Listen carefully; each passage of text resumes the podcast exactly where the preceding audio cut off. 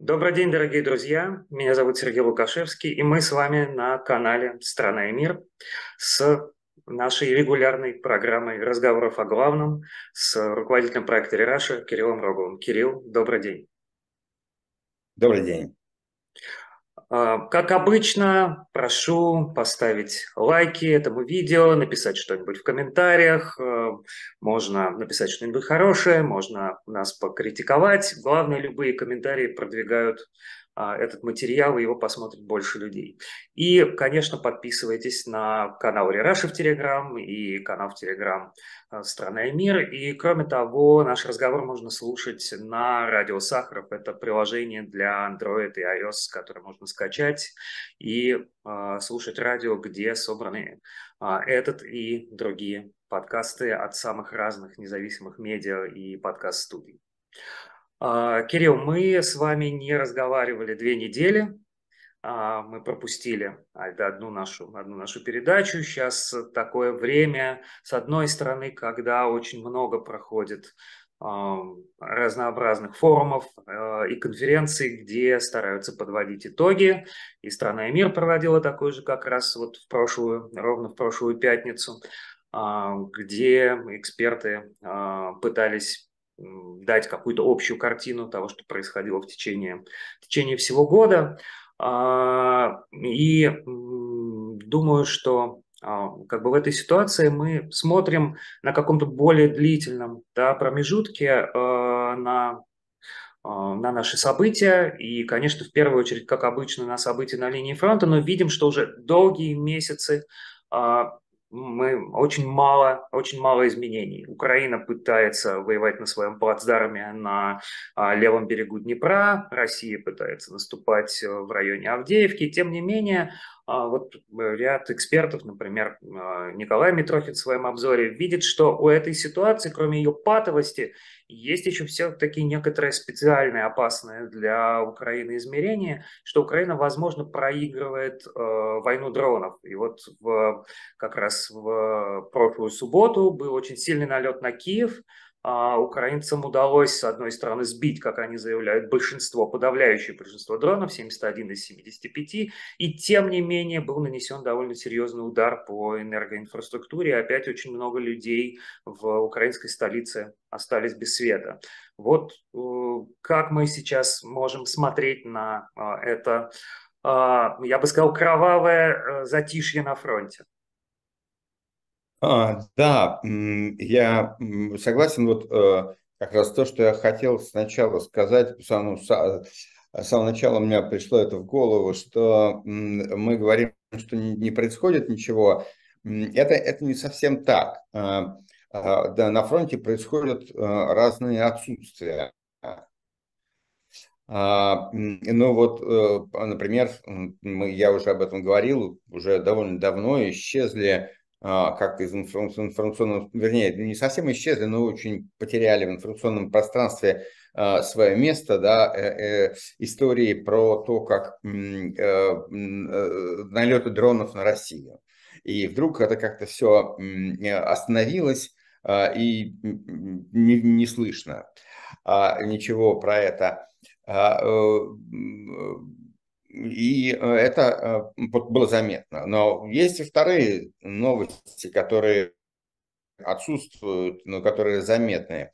А, например, наступление на Авдеевку, а, э, оно было очень интенсивное, оно привело некоторое время назад к масштабу потерь, а, который, вот, ну, текущих потерь, который был сравним, по всей видимости, сравним с э, периодом наиболее интенсивных боев за Бахмут в начале этого года, 23 года, а, потому что вот по проекту Медиазона и BBC, где они устанавливают по открытым источникам, там выяснилось, мы в Рераше подробно писали про эту статистику, вдруг подскочили вот данные, которые в текущем режиме они собирают, подскочили там в 2-2,5-3 раза.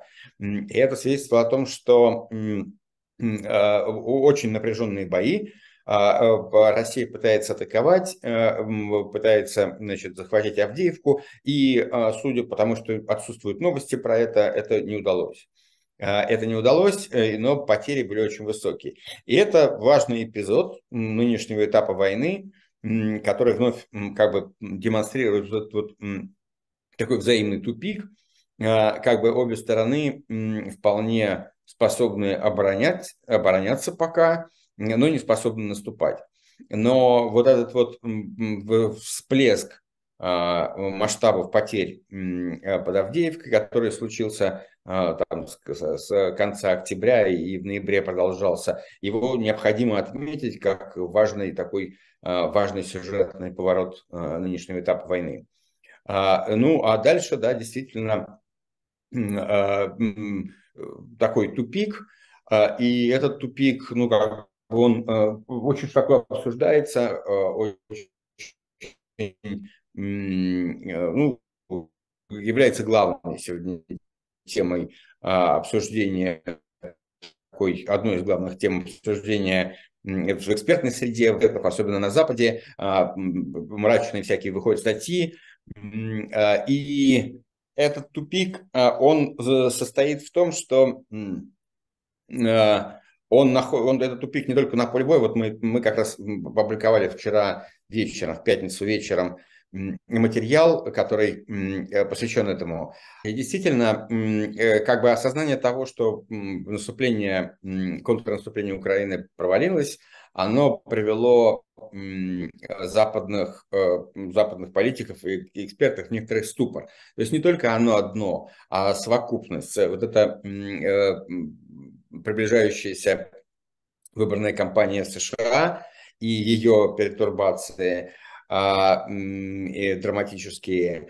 А, война э, в Израиле а, и поражение, значит, ну не неудача контрнаступления, они, они сформировали такую гремучую смесь какого-то полного ступора, как кажется, по крайней мере, у западных союзников Украины.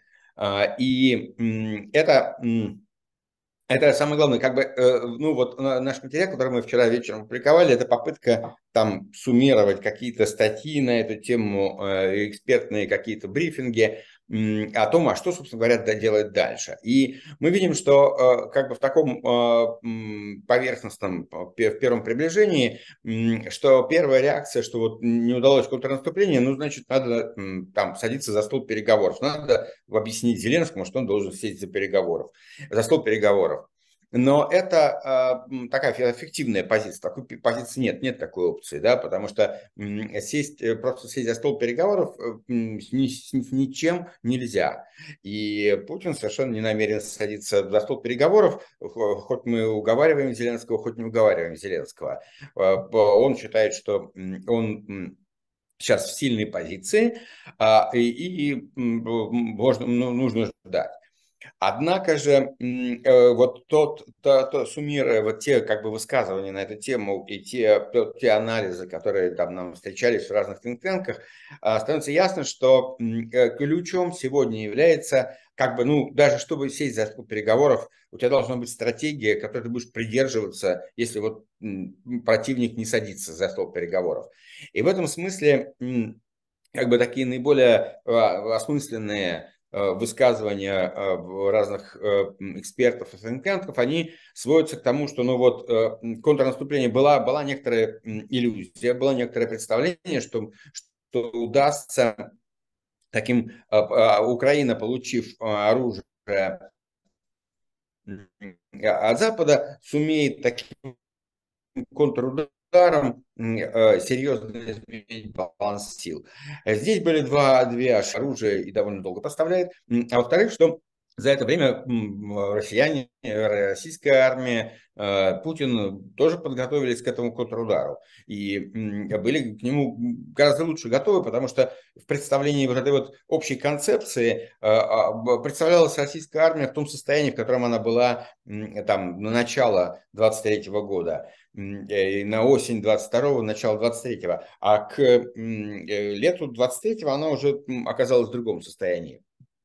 И здесь чрезвычайно важно, э, как бы поняв, что это, эта стратегия, она оказалась нереализуемой, а, очень важно перейти к другой стадии и к выработке некоторой долгосрочной стратегии, что, что Украина теперь будет делать, что, что будут, э, будут делать э, западные союзники и Украина.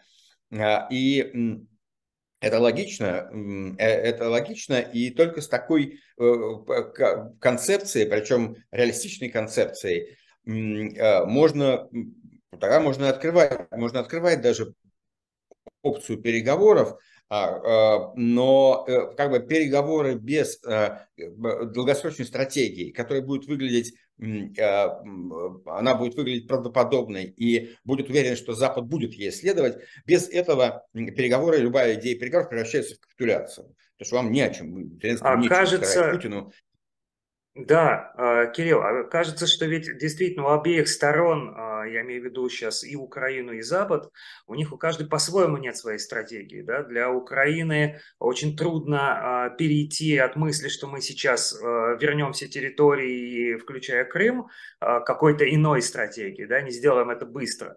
А для Запада, я так понимаю, что ему трудно дается мысль о том, что а, действительно помогать надо гораздо больше и вообще перестраивать всю свою экономику на военный лад. И как бы жизнь в большой степени им тоже придется. Ну, я не, не думаю, что так радикально, что им придется перестраивать жизнь на военный лад. Даже в России не перестраивают свою жизнь на, на, на, на военный лад. Там часть экономики как бы работает на войну, но, в общем, это, мне кажется, немножко преувеличение. Но а, и, и э, прежде всего, конечно, это касается Запада, потому что Украина не может выстроить э, стратегию, не зная, какие она ресурсы получит от Запада. Поэтому э, этот мяч на стороне Запада. И а здесь стратегию невозможно выстроить, и что здесь выборы, здесь, э, значит, левые э, за, за палестинцев, правые за, за Израиль, и тоже непонятно, как бы, что происходит и что будет. А кроме того, если мы говорим о Европе, непонятно, а что будет с Соединенными Штатами и как они будут дальше в этой картине выглядеть. То есть, как, как бы э, э, совершенно невозможно выстроить картину, выстроить стратегию, когда ты не знаешь в американской политике по поводу э, внешней политике а, по поводу, у нас тоже был, э, э, мы тоже прописали, в американской политике нет консенсуса по поводу общей стратегии, потому что, значит, э, трамписты – это одна концепция, республиканцы традиционная – это другая концепция, демократы – это третья концепция, а левые демократы – это четвертая концепция. Это интересная картинка, но э, с другой стороны нет понимания, если какая будет, какие будут взаимоотношения между Европой и, и Соединенными Штатами. Э, если придет Трамп или если останется Байден, это разные истории и разные стратегии. Поэтому Запад как бы находится в полном дедлоке по, по поводу того, как, как выстроить эту, эту, эту концепцию, а без нее, без нее все начинает сыпаться. И э, еще очень важно, как бы, чтобы эта концепция была, ну, она была серьез, потому что вот эти вот заверения в неизменности поддержки Украины, за неизменности э, там, в, в том, что помощь будет предоставляться и дальше, они все уже совершенно не впечатляют, и главное, они не впечатляют а, не, не, не Россию, не страны глобального юга. Э, мы уже говорили, и еще раз необходимо повторить, что с точки зрения Запада Укра... в Украине не удалось э, контрнаступление. С точки зрения глобального юга, Пекина и Москвы у Запада не удалось помочь Украине. А, и а, э, это разные истории. А Запад пытается говорить вот про эту историю другую, а там она, она выглядит по-другому. И в принципе, контуры такой стратегии, они обсуждаются, и вот мы пишем про это, обсуждаю, обсуждаются аналитиками. Э, а, да, это должна быть такая стратегия, которая на сегодняшний день утверждает, что э, она не говорит про мирные переговоры, она говорит про то, что возвращение оккупированных территорий остается стратегической целью и Украины, и Запада. Но э, движение к этой цели может включать в себя, оно может быть более длительным и включать в себя разные стадии. А, это первый как бы, элемент. Второй элемент – это. Это я пересказываю такой саммари тех э, аналитических рассуждений на этот счет и записок, которые мы вот анализируем в нашем э, последнем материале, вышедшем вчера вечера. Второе – это, скорее всего, э, Украине нужно перейти на ближайшее время к стратегии а, активной обороны. А, активная оборона означает, что в принципе это оборона, а, хотя она не исключает там ударов, каких-то прорывов, э, это не прекращение э, военных действий. Оборона, здесь есть некоторая, да, у нас э, как бы в первый год войны, вплоть до там лета Э, лета э, прошлого года, ну, до начала осени прошлого года э, наступала Россия. Потом совершился значит, прорыв украинских, когда они освободили часть территории. Потом опять Россия наступала на Бахмут. И мы видели, что происходит истощение российских сил, что это сложно. В, э, теперь летом у нас Украина наступала наоборот на российские позиции и то, тоже изрядно истощила свои силы. В принципе, в обороне находиться э, в такой ситуации выгоднее, когда у тебя нет э, преимущества, которое может быть реализовано, то страна, которая пытается атаковать, она теряет больше. В этом смысле для Украины есть опция сейчас перейти к активной обороне и пытаться как-то улучшить ситуацию на тех 80 процентах территории, которые она, Украины, которые она до сих пор контролирует. И еще один, э, это важный значит, вот, э, элемент э, этой стратегии долгосрочной, это оборона. И дальше третий важнейший элемент – это действительно серьезное обсуждение с Западом и выстраивание плана, когда Запад сможет поставить то оружие, которое нужно, и столько, сколько нужно, э, и э, чтобы выстроить значит, э, какую, какую-то реалистичную стратегию, которая будет убедительная. И, и, и когда определится эта реалистичная стратегия, что Запад может предоставить, какие сроки, что может Украина с такими ресурсами делать, какие у нее открываются возможности, вот это будет уже момент, когда да, когда мы скажем, что да, эта стратегия готова. И здесь ситуация выглядит так, что сегодня есть ощущение у всех, что Путин выигрывает э, войну на истощение у Украины. И действительно есть некоторые знаки этого, но, и это к тому, о чем Лузин говорил на конференции «Страна и мир», а, а, на самом деле стратегия Кремля заключается не в том, что он, э, Кремль готов к войне на истощение, а она заключается в том, что он демонстрирует готовность э, к войне на истощение, полагая, что это приведет а, к снижению желания Запада помогать Украине. И что а, Запад, значит, как-то сделает степ-бэк, да, отступит. Это в некотором смысле повторение, если на это посмотреть дело так, повторение того, как Кремль начал эту войну, как Путин начал эту войну. Он э, двинулся на Киев э, со своим блицкригом, считая, что демонстрация силы э, раздвинет перед ним море, и он войдет в Киев. А, у него, на самом деле, как выяснилось очень быстро, не было ресурсов, чтобы, э, чтобы взять Киев. Но он пытался их продемонстрировать. Точно так же сегодняшнюю ситуацию можно интерпретировать в том же ключе. На самом деле, а, если Путин окажется в ситуации, когда действительно западные поставки и западная помощь позволяет украинской армии как бы продолжать войну в течение длительного времени, может оказаться, что у него не так много ресурсов на то, чтобы вести а, войну на истощение в течение длительного времени. Это тоже некоторый, некоторый такой, э, как бы, да, да, блеф. А, и э, в этом смысле вот эта стратегия выстраивания долгосрочной стратегии и ресурсов под нее, она очень важна, потому что она как бы она сдвигает оптику а, а, и на самом деле она позволяет, возможно, позволит увидеть, что позиции Путина не так надежны, как сегодня это кажется, когда Запад не знает, что делать и готов отступить, считая, что Путин ведет успешную войну на истощение. А, и, ну, да, вот, собственно, дебат, я хотел который... спросить на этом месте, да, Кирилл, вот, а у Запада-то да. есть ресурс а, даже не вести с Путиным войну на истощение, а, хотя вот интересно, Александр Баунов тоже вот на нашей конференции говорил о такой стратегической ситуации матрешки, когда Украина, Россия ждет, когда а, истощится Украина, Запад ждет, когда истощится Россия, Россия тоже ждет, когда истощится Запад.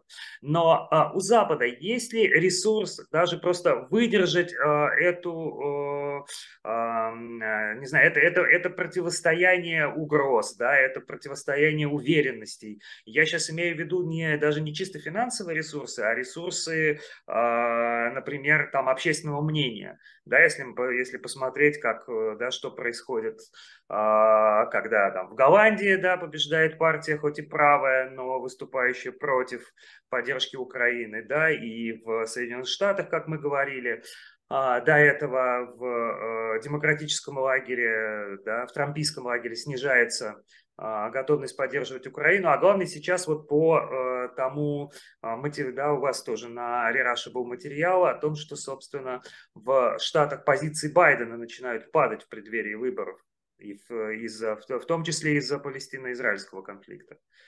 Да, э, но здесь сразу несколько вопросов. А хватит ли у, у, э, у Запада ресурсов? Вот э, здесь я на одной конференции был, и там тоже спрашивали, что вот э, война в, э, в Газе, война в Израиле оттягивает американские ресурсы, а, и, значит, на, на Россию, и на, на Украину не остается. Это не проблема ресурсов. И у, и у Европы, и у Соединенных Штатов хватит ресурсов на то, чтобы поддержать Украину. Это вопрос политической воли. Это вопрос политической воли и убежденности.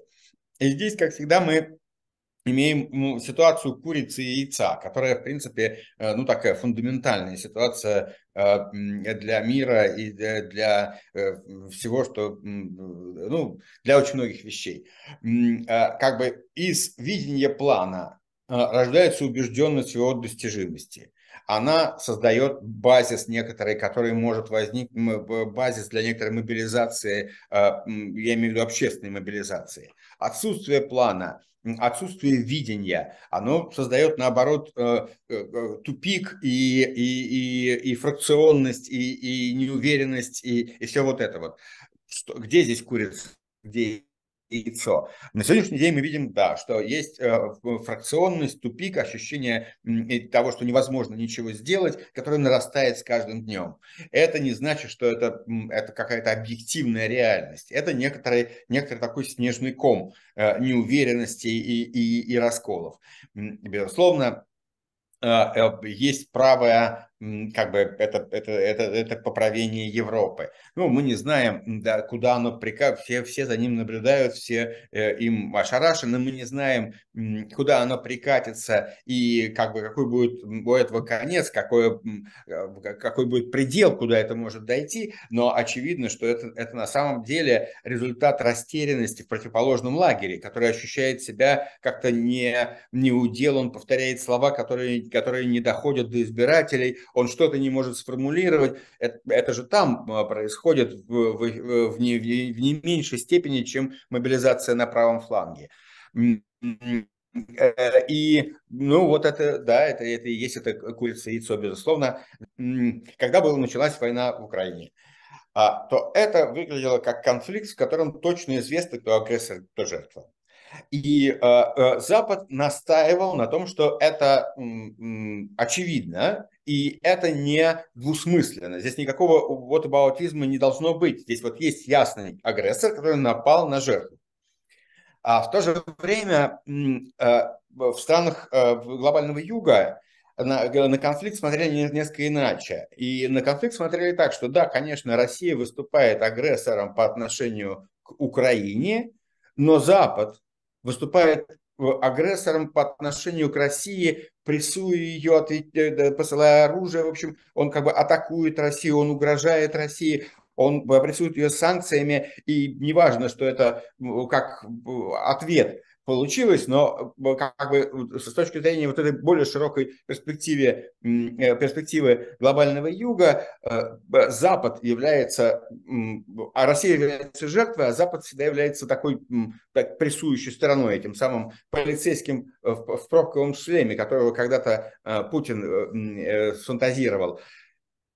И вот значит, это был, был взгляд э, глобального юга, а на Западе говорили, нет, здесь совершенно все однозначно.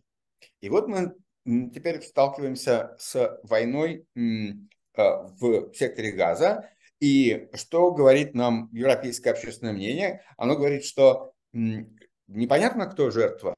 С одной стороны, безусловно, мирные израильтяне, на которых напали террористы Хамас, жертвы. Но с другой стороны, жертва палестин, палестинцы, живущие в, в секторе Газа, и не важно, что этот был ответ на, на атаку Хамас, а они жертва. А, а, это вот э, э, это две, две разные концепции. В первом концепции, почему была важна вот это вот такое понимание э, укра... российско-украинской войны? Потому что за ним шло как бы не раскол Запада, а такое укрепление единства Запада. А за, когда нам показывают другой конфликт, конфликт, в котором а, в чем вот характеризуется этот, этот, это другое понимание конфликта? Оно характеризуется тем, что правды нет, это вот этот trust decay, да, что правда распадается, и правда у каждого своя. А, и э, э, эти стороны они не могут прийти, вот нет такой вот ценности, в которой мы объединены, потому что мы смотрим из этого угла, и правда такая, а вы смотрите из того угла, для вас правда такая. И вот как бы э, э, этот конфликт в Израиле, он возвращает э, эту, эту штуку, с которой, с которой как бы боролись, а, когда обсуждали конфликт в Украине, а, он возвращает ее обратно. И действительно, Запад сегодня в некоторой растерянности, потому что у этих такая правда, у этих такая правда, и непонятно что.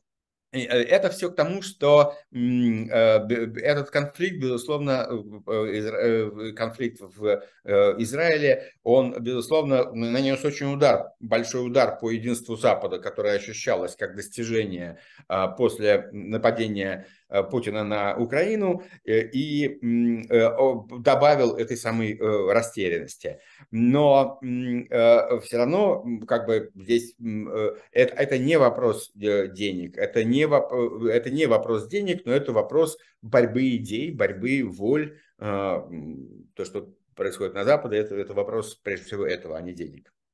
И э, тогда, когда теперь э, западные, те же западные финтенки говорят, что у Европы есть э, 5-9 лет, чтобы подготовиться к э, войне между НАТО и Россией, которая с, больше, с тем большей вероятностью не случится, тем больше к ней будет готова, тем более да. больше будет готова НАТО. А, то есть, получается, у этой, в общем, абсолютно понятной и очевидной стратегической ситуации может не оказаться достаточной поддержки в общеевропейском пространстве?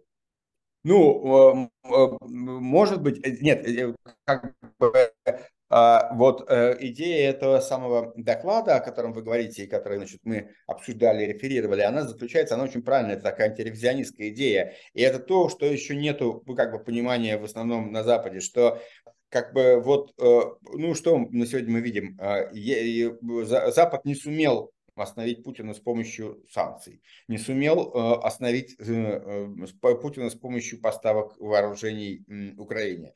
Что будет дальше? А, дальше некоторые говорят, ну давайте заключим тогда вообще мир какой-то, там заставим Зеленского заключить мир. Это не будет никакого мира, потому что это, вот эта вот спираль ревизионизма, она устроена таким образом, что если вы не сумели, значит вас будут пробовать еще дальше на, на вашу э, устойчивость. Да?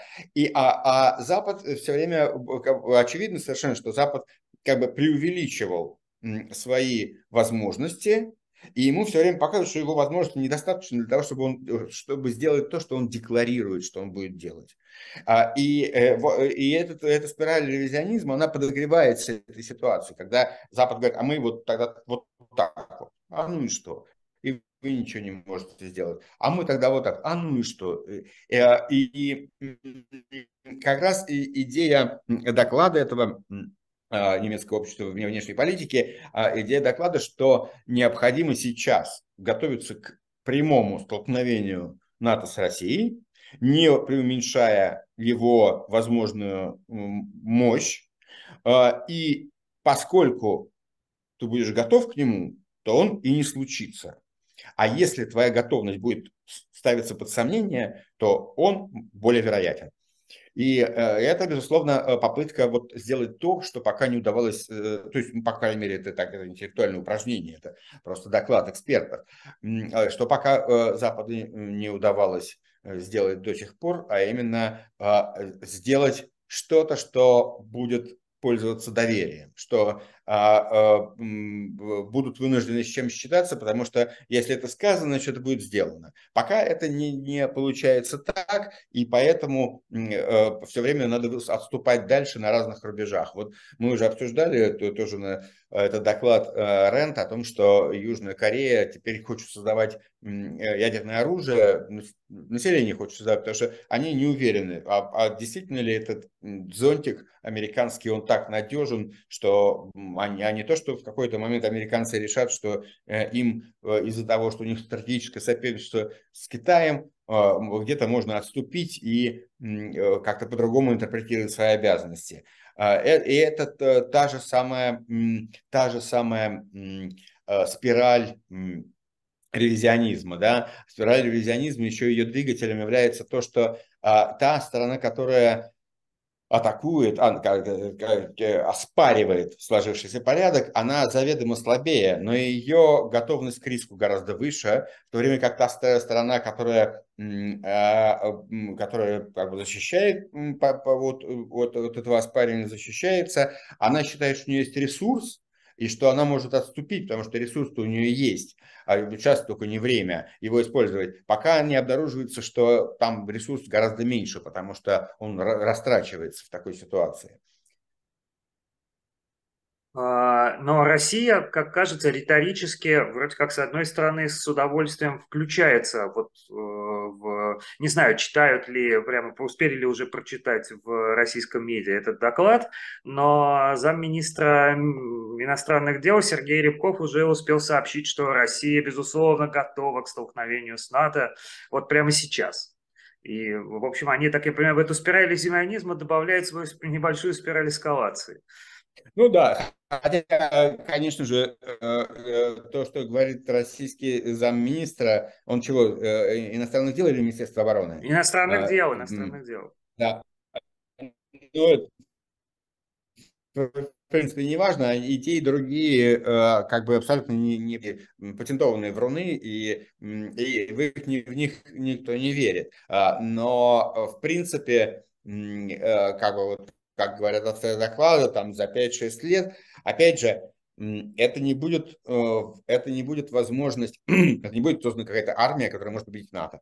Но это и не нужно никому. Это будет армия, которую, про которую не очень понятно будет, э, как бы, что делать с ней в случае, если она совершит мощные провокации. И как дальше поступать. И, и здесь очень много непонятного и, и нет уверенности, что там она сможет нанести такой ответный удар а, без использования ядерного оружия, который будет вот, ну, очевидным каким-то поражением. А, и а, поэтому, поэтому необходимо готовиться к э, этому новому типу войны, конвенциональной войны, который, который, который как бы, ну, он был был несколько отодвинут, такие сценарии были несколько отодвинут в сознании населения и э, элит. Но э, еще одна проблема, которая, которая видна и в этом докладе, потому что в этом докладе говорится о том, что необходимо подготовить силы НАТО. И тут же говорится о том, что необходимо подготовить немецкую армию. Потому что неизвестно вообще, а, а будет НАТО там, через 10 лет или не будет НАТО. И этот вопрос он не праздный, он заставляет и, э, как бы Европу тоже метаться между разными стратегиями. А, и, и на самом деле вот там, э, когда Европейский совет по правам человека, э, Европейский а, совет по внешней политике, такой think который в Лондоне и в Берлине располагается, выпустил некоторое время доклад, а, там говорится, что вот страны глобального юга, они жители их, они знают, что в Европе жить хорошо, и в Америке они знают вот ценность Запада, они понимают и, и ценят. Но в то же время они не уверены, что этот мир сохранится через 20 лет. Да? Они считают, что вероятность э, распада Евросоюза, э, НАТО, кризиса Запада достаточно велика.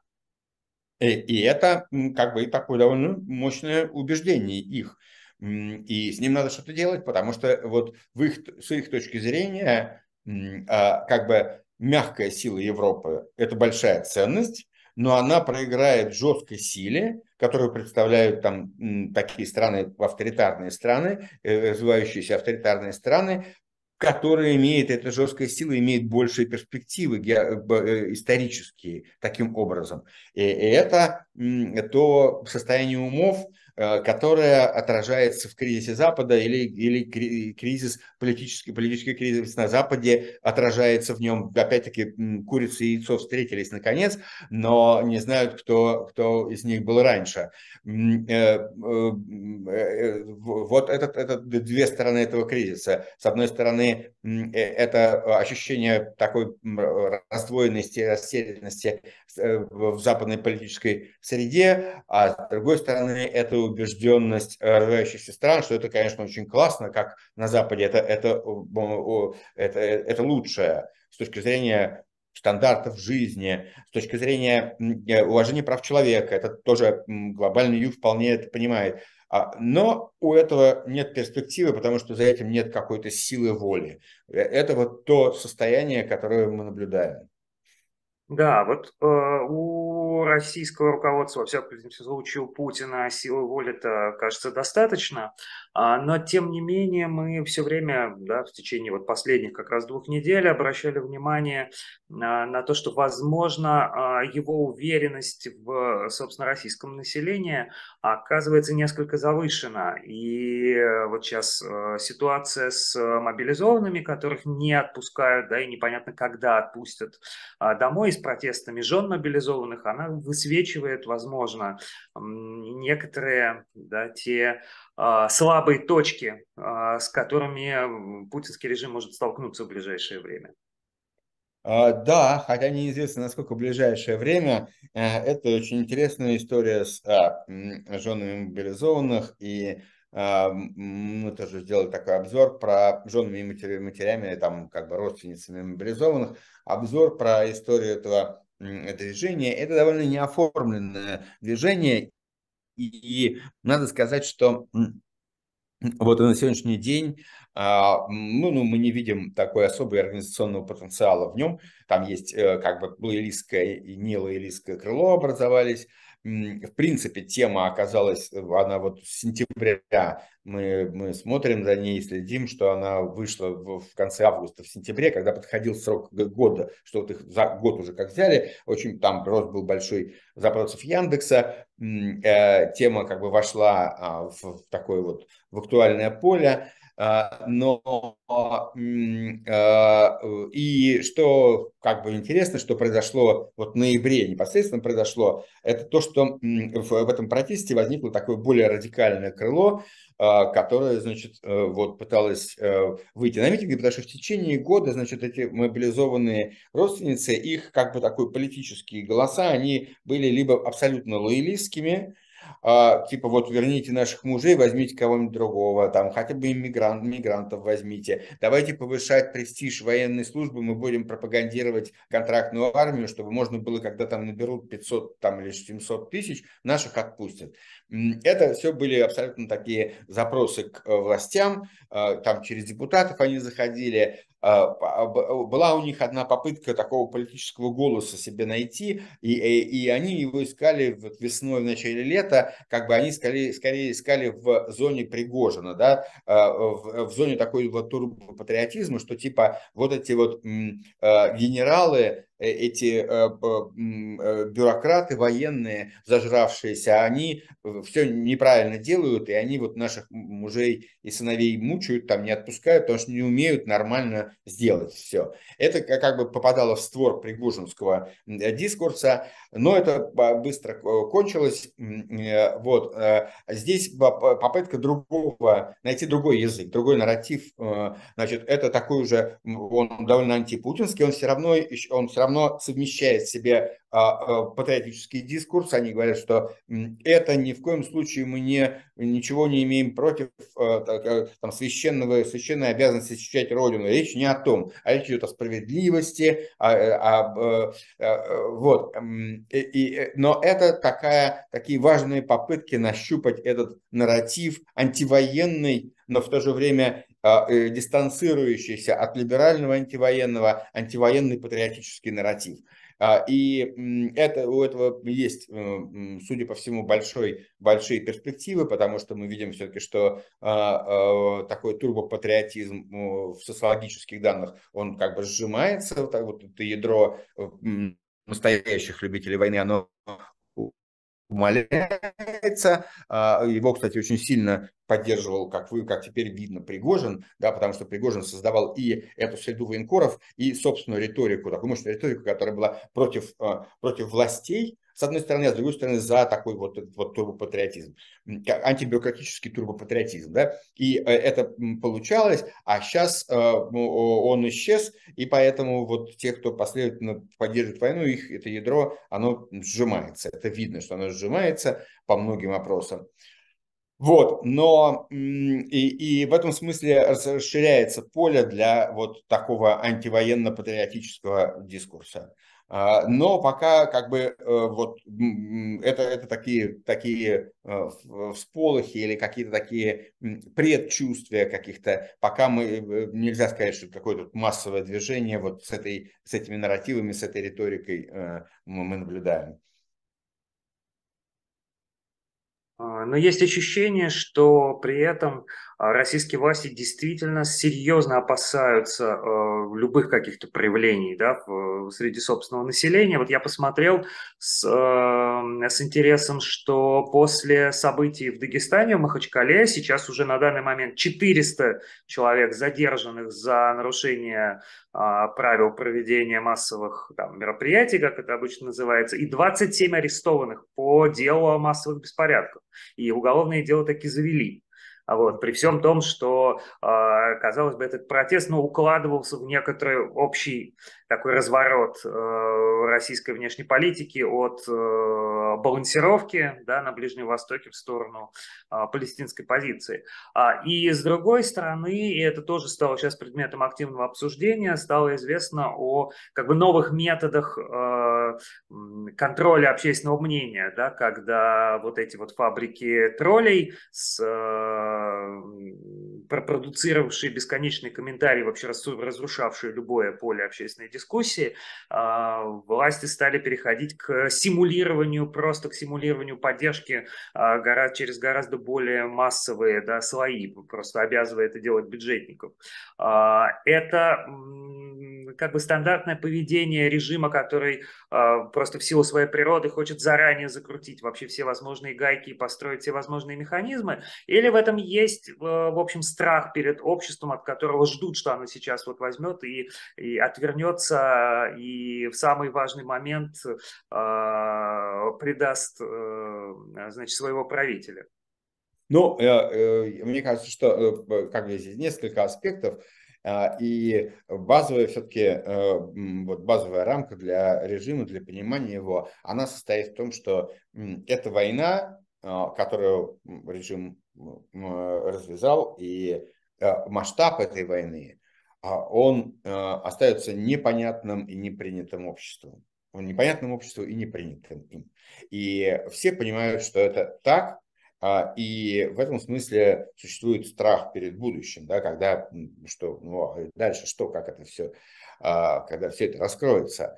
Э, это, это, это понимание есть. А, и все эти разговоры, там, вот, так, вот такие, э, как бы, это, это, ну, риторики, которые, которые оправдывают войну, а, ты понимаешь, что нужно выстраивать какую-то огромную машину, чтобы доказывать, что это правда, хотя это неправда. И это надо, это должна, быть машина репрессивная, она должна контролировать там э, культуру, а, она, э, как бы она должна быть тоталитарной, чтобы вот э, удерживать эту неправду в качестве правды в течение длительного времени.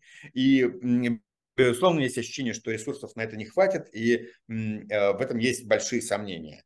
Она пока это держится, это неправда, но ощущение, что ее, э, как бы, она стоит на глиняных или там картонных ногах, это неправда, и в момент турбуленции может повалиться, оно довольно сильное, на мой взгляд, не, несмотря на все успехи, а, а успехи есть, и в экономике все нормально, и протест э, спадает, потому что там по формальным, когда мы смотрим по, по, по просто по количеству э, динамику, мы видим, что убывает число репрессивных кейсов, э, там, уголовных дел, административных там а, э, дел тоже за, за антивоенную позицию, оно бывает, потому что люди адаптировались, они знают, это, это нельзя, и мы, значит, не будем говорить, будем молчать.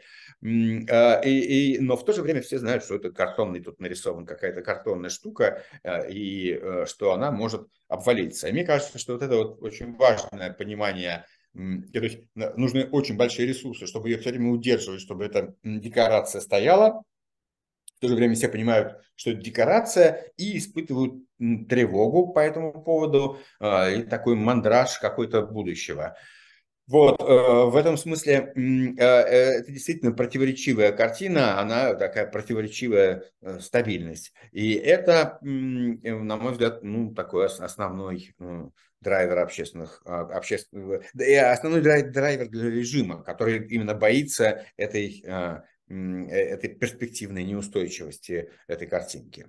А вот это чудовищное решение Верховного суда о запрете некого всемирного движения ЛГБТ, это э, вот еще одна такая же подпорка. А... Да, я, да, это, это, это э, страхи, истерики. Но как, как бы Э, э,